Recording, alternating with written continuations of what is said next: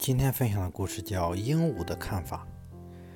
阿尔卑斯山上的小屋里住着一个猎人，猎人养了一只老鹰，帮助他狩猎，还养了只鹦鹉。闲暇时，猎人喜欢逗弄鹦鹉，还教鹦鹉，还教会鹦鹉说话，消磨时间。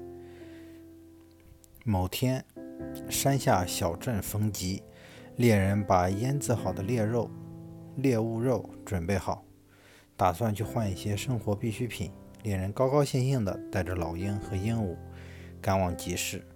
可是由于匆忙，猎人在途中滑了一跤，原本停在他肩膀上的老鹰受到惊吓，急忙飞起，利爪一不小心把猎人抓成了大花脸。猎人被弄得破相，不由勃然大怒。猎人和鹦鹉嘀咕。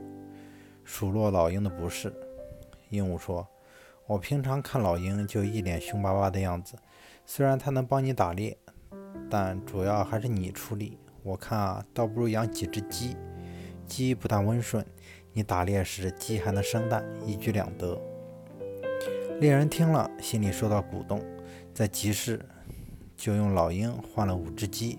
回到山上，猎人照鹦鹉的方式打猎养鸡。